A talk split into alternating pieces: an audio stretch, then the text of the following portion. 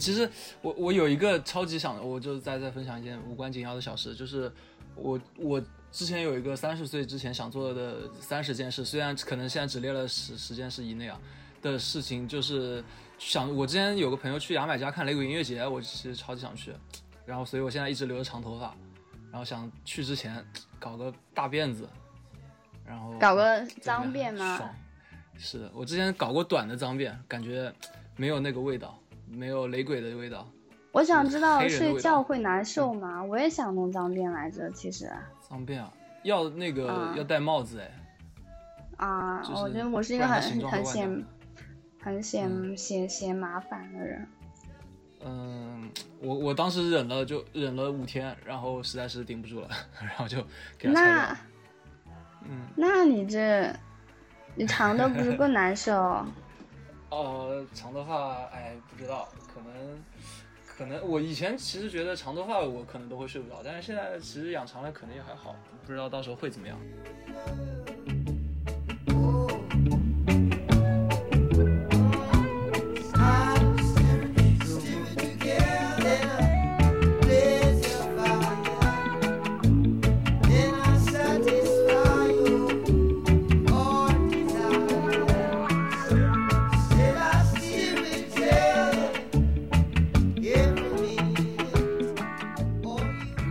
到时候如果我真的呃编了，我给你分享一下好吧，没有问题。好啊，好啊，好啊，没得问题。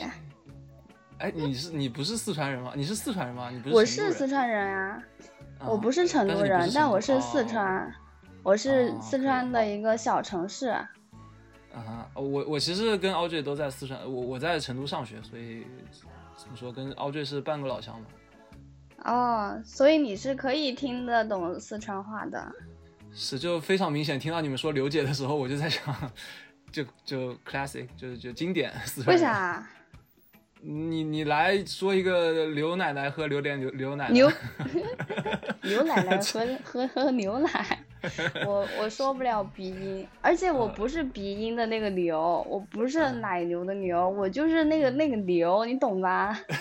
我我懂的，就是我们打字打的那个牛。对？对，是的。嗯，懂的懂的懂的，哎，好玩吗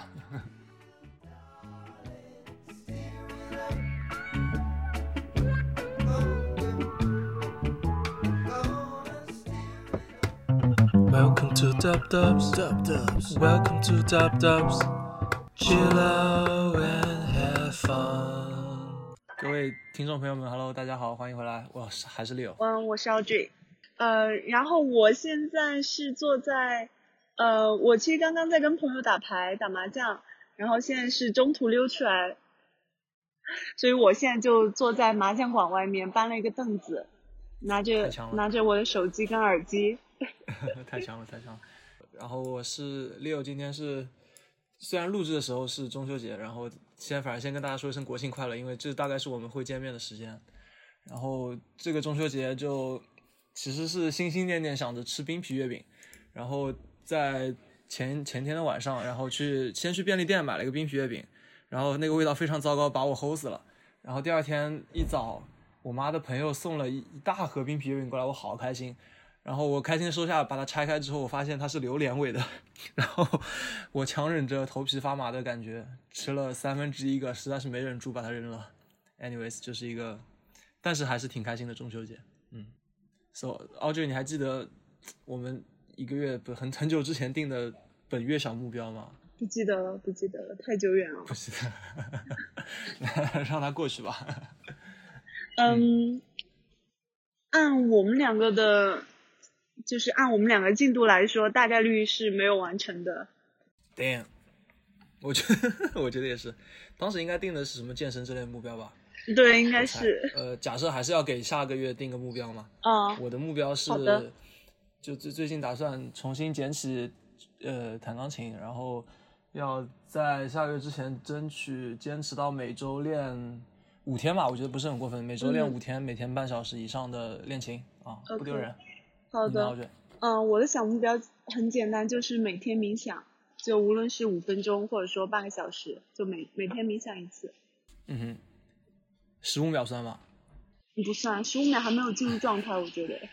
OK，好，哦哦，OK，好，那你是所以是你是有定义的，就是严格的定义怎么算冥想，对吗？嗯好的，那我们来介绍一下今天的嘉宾吧。这嘉宾是 Audrey 的朋友，Audrey 你可以介绍他一下。呃，我们本期的嘉宾是刘姐，刘姐之前是在呃 K 十二工作，然后呃，我个人觉得刘姐是一我认识的人当中一个非常对工作非常非常负责任的人，然后呃也很会怎么说呢？就玩的时候也很尽兴，然后特别对工作负责任，然后从嗯七月份双减政策开始，嗯、我相信刘姐也经历了很多嗯、职业上的波折，所以想跟刘姐聊一聊，那我们欢迎刘姐。欢迎。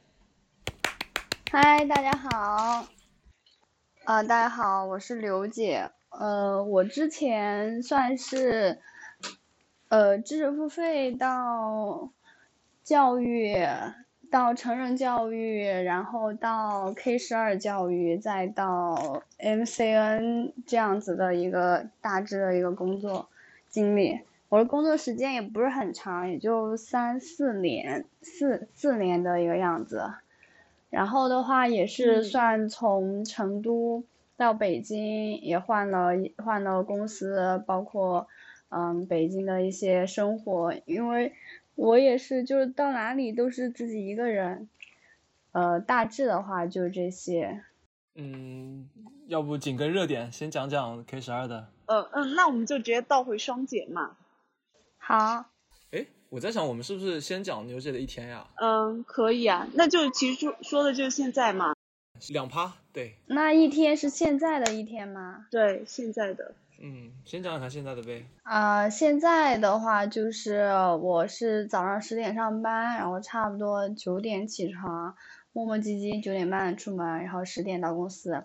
上午的话其实都不会怎么在工作状态的，就呃有时候处理一下邮件，然后看看看看就昨天的一些什么，然后想一下今天要做什么，可能就有一些比较琐碎的工作吧。下午就会比较进入工作状态。像我的话，我其实是在 MCN 公司，但我还是在做呃线上课程培训这一块，还是跟教育相关。所以他们之前是会做线下的培训，我把他们线下的培训全部转移到线上，其中就包括嗯课程的设置、转化课、增加课，然后课件、逐字稿、转化物料、SOP 等等一系列的所有的东西，就按部就班的开始做。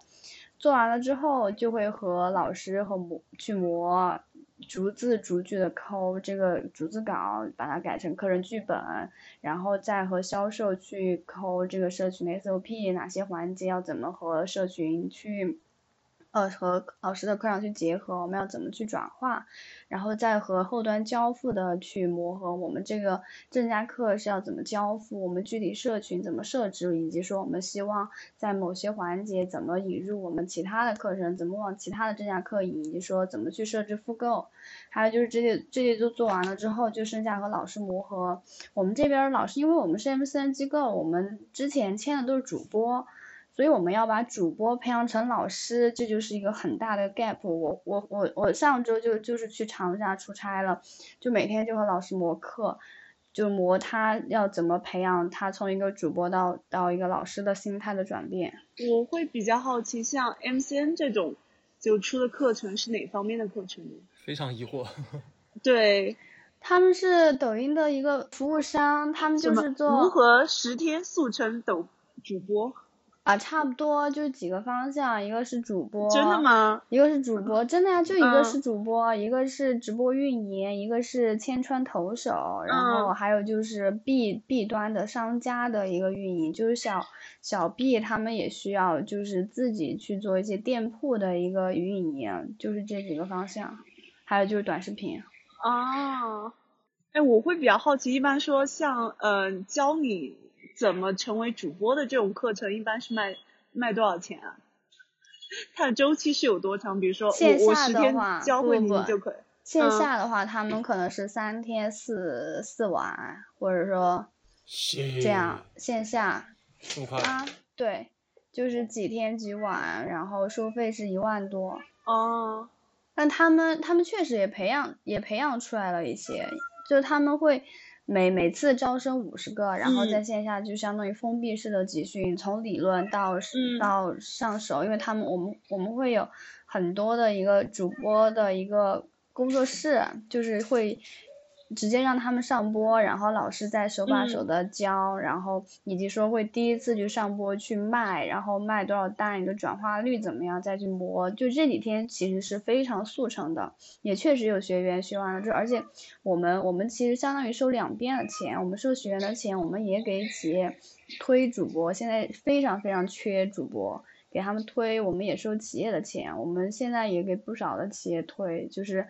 经过培训之后，而且我们和字节巨量学那边也也弄了一个主播的一个相当于一个证书，就是一个官方认证的证书。学完之后他会去考试，考完试之后拿到这证书，其实在电商这个行业里也是有一定的一个含金啊量的。现在现在就是不是把主播这个岗位已经认定成了一个职业嗯了，就是一个正常的一个职业和岗位。所以的话，而且我们我们做的不是娱乐主嗯播，我们只只做带货主播，就是各大嗯品牌，像像李宁、安踏呀、那些所有一些品牌，他们都需要的这种带货主播，我们主要是培养这一类的一个人群。我之前，我我之前记得，就我在网上刷到一个视频，就是培养那种也是带货主播，就教他们就练口才，什么嗯。姐妹们快拍，什么呃这个马上上架了，就那种，就很有，就是所有人就老这种是话术，对老师说一句，然后下面人全部学着跟着念一句，哇，我觉得那个场景，就是有一种但但我觉得他那个力确实确实有点夸张。嗯但是但是但确实你上主播就是要有这么有激嗯情。我之前就我们这边好多比较成功的培训成功的是主持人转过来的，他们真的每个月能赚很多。呃，他们有各自的风格，比如有个男生他就是卖，呃，他大概是卖吹嗯风机吧，然后他他就是也是面向女生，所有女生怎么怎么样，也是会这样子这。赚很多，方便问一下吗？就是大概这个区间会有多少？看看情况吧，他们的话也是底薪加嗯佣金的一个分成，卖多少就就，嗯，但具体多少的话，呃，有的有就看品牌怎么谈。对，以及说如果你是小有名气的话，公司也会把你往 KOL 方向去打造。可以，听起来听起来很有意思。这个嗯和呃老师对逐字稿这个是什么意思啊？我逐字稿吗？会这么严格吗？就是他要说什么内容，你们要每个字都去就 make sure 他是 OK 的吗？不是，嗯我不是不，我写这个是为了让他明白，就嗯是我去和他对，就我写这个会，你你先熟悉，你把这个逐字稿熟悉下来之后，我会和他理这个课程的逻辑，每一页为什么会会这样设置，啊，就这个是给他一个基本的一个框架基本的东东西存在，就是你按照逐字稿来，你就算把它背下来了，你你可以达到一个六十分儿啊。如果你理解了课程的各个逻辑，课程为什么要这样讲，以及说到了某些环节，某些你要以什么样的语气、什么样的状态去和用户讲，你要传递什么？你是要去洗脑，还是你去要给他们建立信心，还是你需要去打消他们的疑虑？嗯，等等，你把这些理解好了，你可能就可以做到八十到九十分，就大概是这样子的一个状态。因为他们不是专业的老师，我发现他们的话主要就是，呃，靠一些随机应变能力。就是其实直播直播间的话，就是你推荐产品嘛，对产品很了解，以及用户有什么问题，你就去回答他们的问题，然后你就引导他们下单就好了。其实还是跟课程是不一样的。嗯，然后大概工作就是这些。对我最近的话就都很忙，因为这个相当于就是从零到一给他们做，我基本上每天都是在加班的一个状态。我那天写逐字稿，我从我就关到办公室里面，我从下午两点写到了晚上三点，写了一个三万字的出来，特别累，我的特别特别累，干了一篇论文出来一样。铁人，这铁人。我当时都震惊了。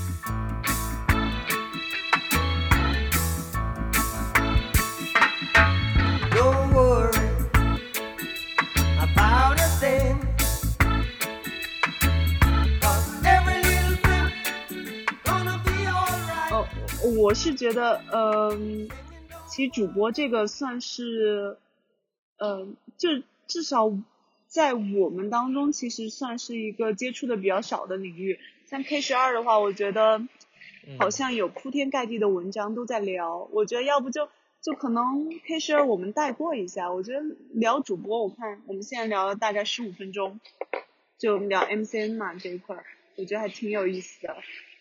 我觉得，呃我我觉得可以讲讲，就是因为 K 十二都已经过去了嘛，但是从 K 十二到现在牛姐这份工作这期间嗯。发生的故事，就是好。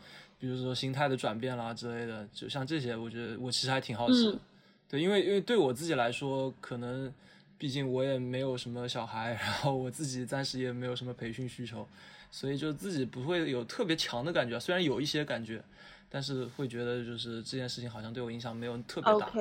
哦，但是我不知道对牛姐，牛姐是从业者，嗯。对到底会有会是怎么样的感觉？嗯，要不讲讲看，现在，嗯。其实这个行业我也进没多久，如果说从 K 十二嗯。转到这边的话，心态是一个嗯。焦虑，当时就大概得知这个嗯。消息的焦虑，然后到一个熬鹰的一个状态，就每天都熬在那个地方，然后等待赔偿。有可能你今天走，有可能你明天走，你每天都要看着人在走，你不知道什么时候离走，然后你也不知道你什么时候找工作合适。你这个工作你找到了，你就没有赔偿。你熬下去的话，你可能再熬下去，你又没有什么业绩，没有什么成绩可以说，也会阻碍到你去找工作。以及说前面已经开掉了非常多的人，整个 K 十二行业在北京的话，我们那公司至少都可能开了两万人，也不其他公司就加起来，我估计至少得有十万人以上。我看到非常多我们那个行业，比如说某某公司，然后一天之内就开掉了上千人，然后大家就拿着那个单子，然后就去办离职，排了非常多的队。就这些，就是前面已经有很多人也是在找工作的一个状态，就会这个市场的话，就是没有那么多岗位供你去挑选，以及说从 K 十二出来的人，他的局限性会非常大。像特别是像我们有一些岗位啊，比如说老师就不用说了，还有教研这个岗，还有就是学科运营这个岗位，只有这些岗位都很难找，就是除非你做用户运营，以及说你做流量增长这部分，以及做短视频编导这些可能会好找一点儿，都会非常的阻碍到你。然后这段时间也是一个非常焦虑、非常熬鹰的状态，每天都在和部门的人都在聊，就是到底什么时候轮到我们，以及我们后面怎么办。我们大概这个时间熬了有一个半月，然后终于等到了说我们这个部门，我们整体那一层可能都裁到三分之二，就是统一时间大家都走，然后也是一天办完离职，一天签了离职协议，签了赔偿，然后就就就大家不是一天进来，但是大家是同一天走，然后后来就开始找工作嘛。我还算比较幸运的，我其实找了几家，然后面了两家，拿了两个 offer，然后就是选择。但我身边的同事，有同事到现在都还没找到，也有一个半月了，也是因为也是 K 十二出来的很难找。那段时间找工作的话，有些行业他他甚至他标明了他不要 K 十二出来的人，他就觉得不太匹配，或者是他根本就不想给你这个机会。还有一个原因是，你知道 K 十二之前就是也是大量招人的一个情况嘛，其实他的薪资还不低，就是相对于嗯其他行业来说是有一点儿溢价的那个成分在里面的，所以你有可能还要接受降薪、转岗降薪。从头开始等等这样子的一系列的一个情况，所以也是一个非常煎熬的一个状态。然后因为我我当时想的是，我其实不太想接受降薪。如果我接受降薪的话，那我就是去做流量增长这个岗位，因为我很看好这部分。但是我确实也没啥这方面的经验，也没找到。然后我就在想，我也不想接受这样的事情，我可能就只有去其他行业，但他们还是有做课程、做转化，然后做培训相关这的对强相关的，就行业嗯不同，但是岗位是强相关的。然后就是顺着这个方向去找，就投了一些。呃，像我刚才说的公司，还有就是一家做学习平台的，他是给企业和给学校做培训平台，还有就是还投过呃家政，他给保他给各各个阿姨做培训的保洁阿姨，还有就是做呃房产的，他们也是需要等等一系列的这些公司的一个这样相关的岗位，然后大概是这样规划的。所以也算是比较幸运，就是比较快就找到了，而且，呃，也涨薪了，没有没有到降薪的这样一个程度，就是心态就又还蛮好，然后入职了之后又到了一个特别累的一个状态，就继继续干，大概是这样子。嗯，我觉得，我觉得我我先讲，我觉得完全不意外，就是我就是哇，听牛姐讲话觉得好清晰啊，就是听起来特别顺畅，我我觉得。掌掌心完全不意外，你在你在暗示，你在影射谁吗？哦，没有任何暗示意思啊，没有任何暗示。我觉得我自己说话磕磕绊绊的。反观牛姐，嗯，我我是觉得，就当就牛姐说那段时间特别煎熬嘛，其实当你知道裁员的名单上有你的时候，其实心里是，呃，我觉得应该是高兴更多一点，就是至少还有个 N 加一的赔偿，呃。对，也算，就是算，也算等到然后也可以马上说，我我可以，啊，第二天或者说我当天就开始找新的工作，就是不确定性。我觉得等待的那个时间，对我觉得等待的那个时间是特别煎熬的，就是你知道他会来，但你不知道他什么时候会来，就挺折磨人的。我觉得那种。对对。你都不知道我们有多煎熬。我们当时政策下来之后，北京、上海啊这一线城市是管控的最严的。我们所有的课程，就是小、初中小学课程全部下架了，就是没有东西可以卖。然后销售团队全部都在休息，那我们也没有事情可做，就是每天就是待在那地方，就是坐着。没事儿干，领导也没事儿干，大家就面面相觑，也也不会去沟通，因为不知道要沟通什么，大家就仿佛当做没没有没有发生这个事情，嗯，就每天在地方傻坐着，然后时不时下去溜溜弯儿，聊聊天，然后就聊一下这个情况怎么怎么样，就是就是一个非常非常煎熬的一个状态，还有就是你会你会看着，我们随时都在聊。聊就是因为我们整个架构，我们我们公司架构是保密的，但是就是每天都在裁人，我们有很多很多的架构，就可能今天知道这个部门我裁了两百人，明天知道那个部门哦裁了几百人，后天知道嗯这个部门又裁了多少人，每天都是这样子一个状况。以及说我们的销售团队，我不是有非常多的群嘛，有一天有一天也是到了一个比较关键的一个节点，突然就发现。我们所有的群都禁言了，每一个群都禁言了，就陆陆续续的禁言，全部禁言，然后也不允许人说话。然后你可能知道今天要发生什么，你不知道今天到底有没有你，反正就是这样一个状态。还有就是我们我们所有的人离职之前，你当天会登录不上公司的内网。每天早上都在登，每天早上都在登内登内网，啊，今天又登得上，明天怎么还登得上？每天在登。我说那天就是，每一天就我们公司那个麦麦的那个同事圈里，每天都有人在发，啊，哦，我登不上内网了，然后大家就在下面说 恭喜你，恭喜你啊，就是真的恭喜恭喜，然后就说我怎么还登得上啊？什么时候轮到我？啊？到我们最后那天的时候，我们我们也是，我们大概已经知道那天是最后一天了，我们都都都都收拾好了，我们前一天的也都陆陆续续拿东西回去了。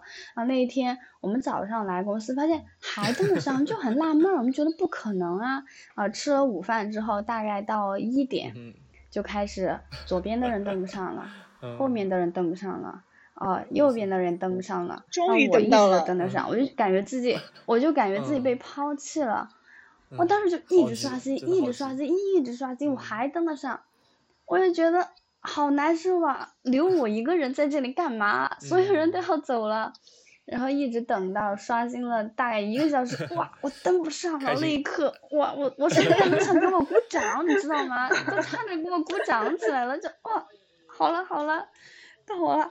然后登不上之后，就开始找人一对一的沟通，每个人也不会聊太久，大概十五分钟。你的领导跟你聊一下，就是啊也很抱歉，因为我们都是他一个一个招进来的，但这个政策也没有办法，然后希望。呃，就说你工作上还是很努力，但是就是希望可能你稍微哪个地方有一点儿小缺点啊，以及你以后还是希望你有一个比较美好的一个未来。然后 HR 就开始跟你聊我们是怎么赔偿的，所有的协议都准备好了，你只用在上面签个字，然后你就去还电脑，就一个小时之内就全部搞其实还。蛮蛮体面嘛，就我可以用这样这个词嘛？我觉得还可以，就是我觉得真的是还算体面的了。我们嗯这个行业好的公司不给赔偿，拖欠拖欠那个工资。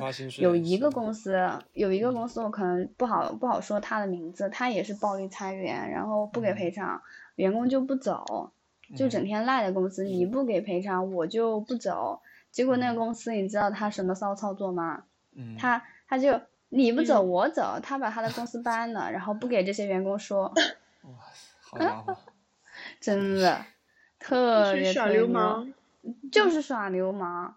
还有就是当时比较大的一个公司，这应该可以说大家都知道，就是自己，他们也是因为这个政策要裁员嘛，嗯但他们给的是二 N，哇，我们所有行业的人都羡慕的不行。了，大气，大气，嗯一下就是裁掉了。我估计，我只有百有分之五十的人全部给了二 N。哇，我们嗯真的是羡慕的嗯都要哭了，嗯，还能这样的，有钱真好，以前真好。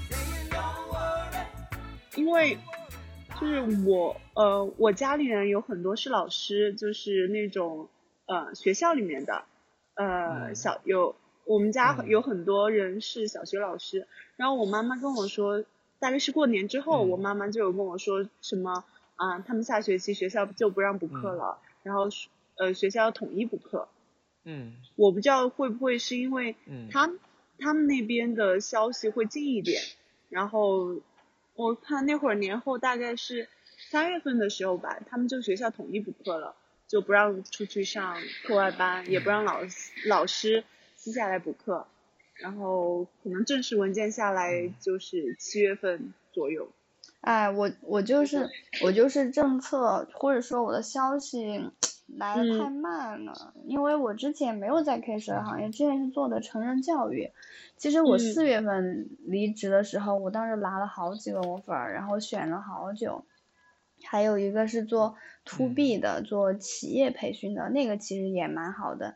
结果我当时就想，我我都一直是做的教育，那我还是在教育这里做吧。然后以及说当时想的是 K 十二一直都是行业标杆啊，然后我做了成人的教育，我再去做 K 十二教育，相当于教育这个板块，其实我都做了嘛。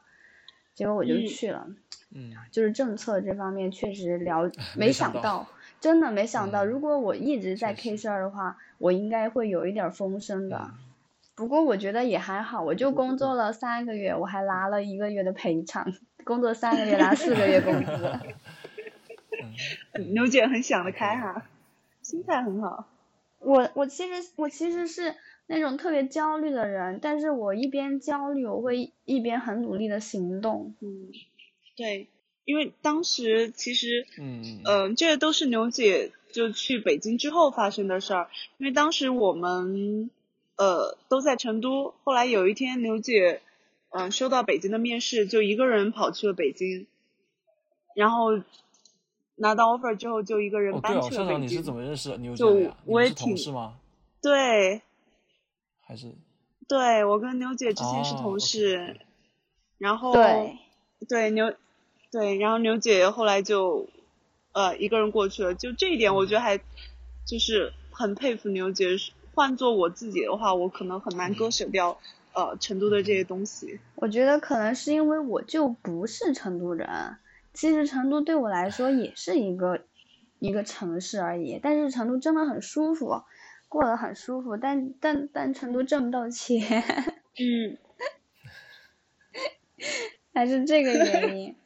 我觉得 在北京的意义就是搬家，太大了，北京真的太大了。北京，哎，说起来，我，呃，我是高三那一年在北京，然后住了一年，是读了一年的书，就真的特别讨厌北京。我我可能在之前跟哎跟谁哪一期的时候，我可能也说过这个话，就真的巨讨厌北京，就是天气也差，然后城市又太大了。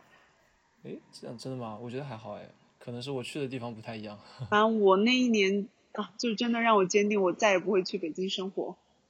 你们都在北京待过吗？我我没有，我其实是待过没两天，出差来的，所以感觉还好。其实我我这次找工作的时候还拿到了一个上海的 offer，我甚至还考虑了一下我要不要去上海来着。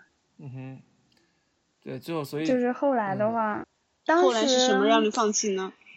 是我我才我其实才搬家没多久，然后搬家这个事情让我很疲惫，以及说去上海的话又是一个新的开始嘛。其实在北京也算认识了一些朋友，嗯，还有就是我觉得当时其实是呃喜马那个公嗯。司，喜马拉雅，嗯，然后我觉得，嗯，也不是也也不是那种好的可以嗯。让我就是立刻就过去的那种，所以就算了。不至于，不至于，是吧对，就是就是就是不至于。OK，啊，我我是觉得呃要做出一个去别的一个城市的，还是我感觉对我来说是一个很大的决定，我可能会犹豫个很长时间，很长时间，还是还是比较佩服的。嗯，anyways，嗯呃，就虽然这件事情对我没有什么太大影响，但是我其实也有一些特殊的感觉，就是之前的节目里有讲过啊，不是要说去做英语老师嘛，然后然后本来都已经拿领好东西了，然后然后那个嗯去找那边老师跟我说这学期开学时候要怎么样，什么群里建好啦，你上课要干嘛啦，你一个这个学期要做什么事情啦，然后本来都说啊没事的没事的，少年宫不要紧的，少年宫这件事情，这个我们是非盈利机构，我们是。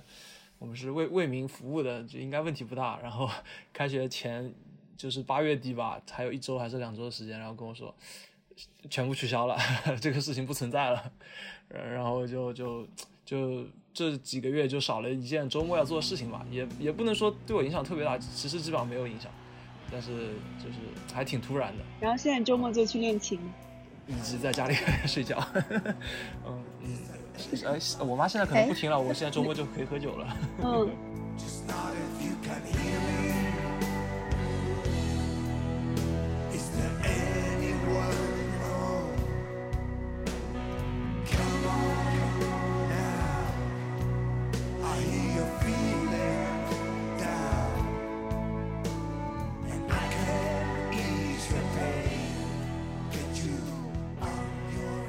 你练琴是在哪里练呀、嗯，在家练钢琴，然后六组了个乐队嗯，哦，好羡慕啊！其实我以前也学过钢琴，我想嗯捡，但是一是没时间，二是嗯，我我家也没。有，嗯，电子琴其不，我家里也。没有，嗯，对，那可能得等我等我嗯，等我自己租一个一居室，北京的嗯房租太贵了。哦，是是是，确实是真的。我的我的队友们就是，哎，这个好像不相关啊，反正反正就，呃，都都挺有钱的，然后就买了各种各样豪华的乐器，然后我我就蹭蹭他们的，然后在自己家里练练琴这样子。我觉得搞乐队搞得出来的都是家里有钱的，确实，或或者是不特然你就别没钱的，会因为你的生活特别没钱的，很靠运他气他要不就很有才华看，机遇。靠有又有才华又有运气，我觉得很难。但我觉得其实能搞出来的大部分还是家里能够支持到他。确实，我倒是老去嗯看，去看现场，但没有这种经呃，历。我感觉你们很忙，我觉得你们都很忙，真的。我这个工作真是 太闲了。哦，你是有工作吗？我还以为你没工作。有 有，有有，但是我五点半就下班，哎呀，哇，真的是。羡慕！那牛姐，你最喜欢的乐队是哪一个？我最喜欢的是平克·弗洛伊德。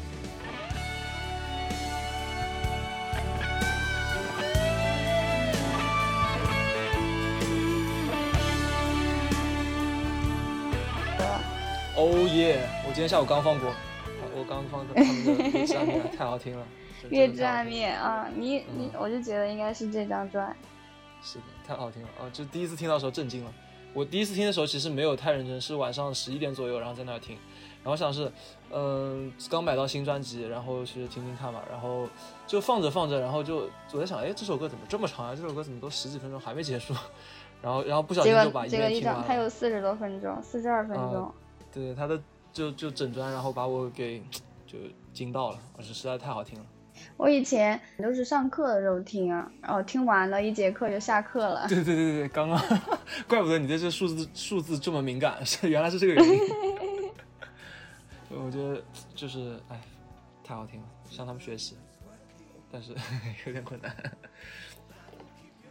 那那直接，既然我们都已经讲到平克·弗洛伊德了，不如让牛姐来给大家推荐一首你最喜欢的，也不一定你最喜欢，你现在想推荐给别人的音乐吧？呃，我我喜欢，比如那种，我英语不是很好哈，嗯要是说的不标准，不要嫌弃。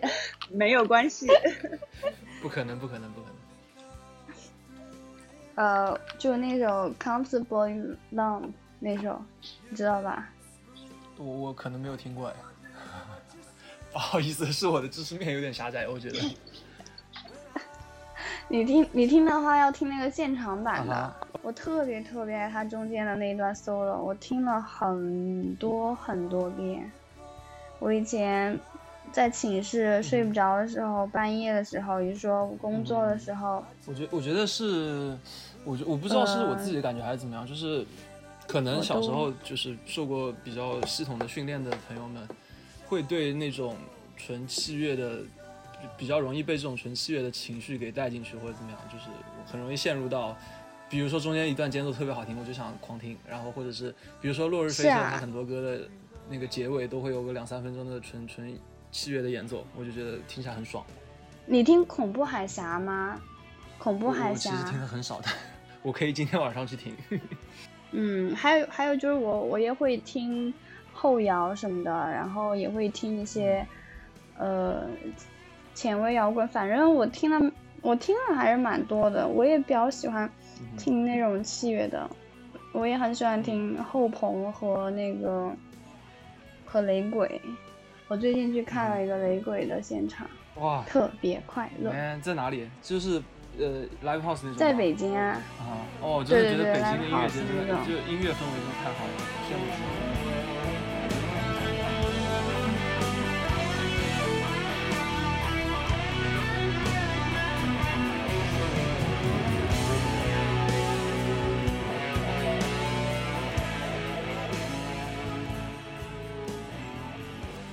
有没有想分享给大家的？也许是一句充满哲理的，也许是只是一句随随意的一句话，就一句话。嗯，我可以随便说一点嘛，因为我这个中秋和国庆都不会回家嘛，然后也是一个人在外面，我也是希望，不管大家有没有回家，是否是一个人在外面，然后都可以过得开心一点，约朋友吃饭喝酒，然后放松一下，大家都有一个愉快的一个假期。嗯哼，希望你也是这样。嗯，我这三天还玩的蛮开心，哦我今天还去了游乐园。哦，可以啊，nice，开心，嗯开心，那就嗯就这样一句话可以吗？当然可以，没有问题。OK OK，好，那那我们这期差不多就先录到这里了，然后超级感谢牛姐，谢谢牛姐，谢谢牛姐，谢谢大大家国庆快乐，嗯国庆快乐拜拜好，拜拜。拜拜。